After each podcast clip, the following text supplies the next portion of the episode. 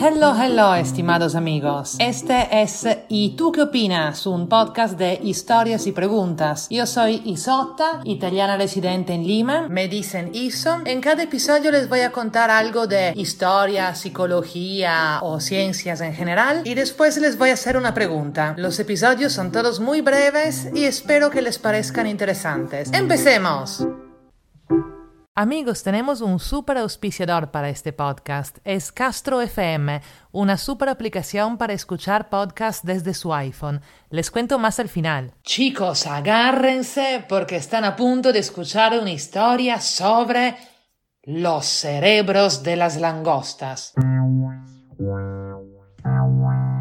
No, no, no, no, no, no paguen. Verán que es interesante. Hay estudiosos que han pasado años estudiándolos. Lo que pasa es que las langostas son animales jerárquicos, como nosotros, pero con cerebros muy simples. Y por esto hay estudiosos que dicen que, entendiendo bien cómo pasan los procesos sociales y cómo se forman jerarquías entre las langostas, vamos a poder entender muchísimas cosas sobre cómo funcionan estas cosas entre los humanos. Entonces, vamos juntos bajo el mar.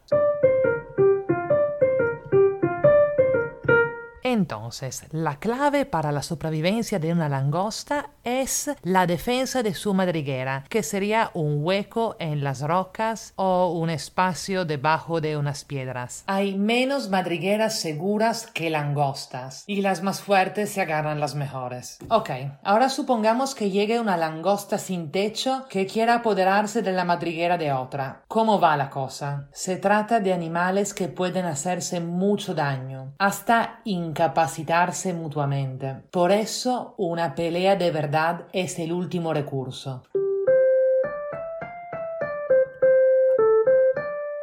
Normalmente lo que pasa es que se ponen una frente a la otra, se enseñan las pinzas y...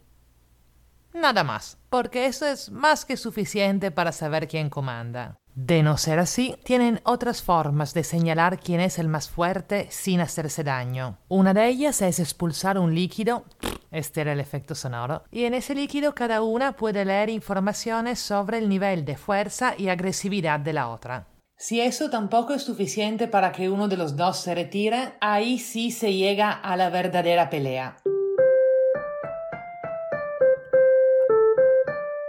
Los crustáceos se enfrentan hasta que uno no logra revolcar al otro, o si eso no es posible, hasta sacarse un ojo o una pierna.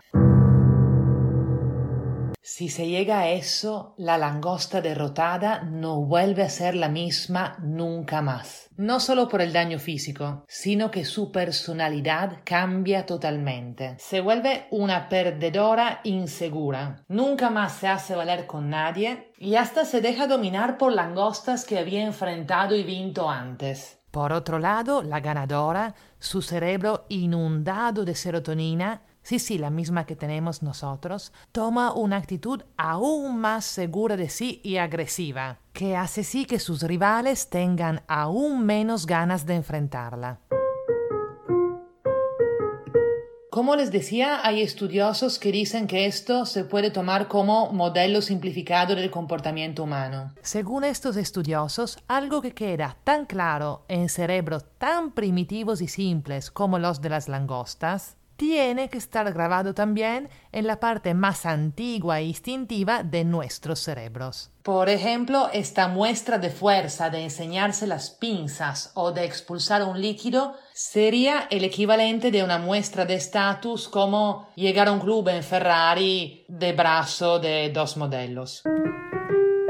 Uno de los difusores más famosos de esa idea es el psicólogo canadiense Jordan Peterson, que escribe lo siguiente en su libro Doce reglas para vivir, y cito, Hay una calculadora espantosamente instintiva en lo más profundo de tu interior, en la base misma de tu cerebro, muy por debajo de tus pensamientos. Esa calculadora controla con toda exactitud dónde te sitúas en la sociedad. O sea, según él, nuestra vida sería un constante y instintivo enseñarnos las pinzas. Pero esa no es una opinión compartida por todos. Por ejemplo, encontré un artículo de un biólogo marino en el Washington Post que dice que comparar las langostas a los seres humanos no tiene ningún valor científico. Que el último antepasado en común lo hemos tenido hace 500 millones de años. Escucharon bien, 500 millones. Era una especie de gusano y no tenía cerebro. Prácticamente, este biólogo dice que hay animales sociales mucho más parecidos al hombre que no tienen jerarquias. Pueden encontrar el link al artículo en las notas. Mm, ¿A quién hacerle caso? Pregunta. ¿Ustedes creen que las jerarquias son parte de nuestro instinto animal? Por ejemplo, ¿han hecho caso alguna vez si llegando a un lugar sienten instintivamente cuál es su posición respecto a lo demás? Me cuentan, porfi, porque estoy en trip con ese tema. Para comunicarse es suficiente que escriban ¿y tú qué opinas podcast en el buscador de Facebook o Instagram o Twitter o YouTube? Y si pueden, dejen una review en iTunes para subir en la jerarquía de los podcasts. Ah, y si no les gusta escuchar en iTunes, pero tienen iPhone, bájense la app de nuestro auspiciador, Castro vayan a castro.fm y de allá hagan el download. Es una super forma para escuchar cómodamente sus podcasts favoritos. Besísimos.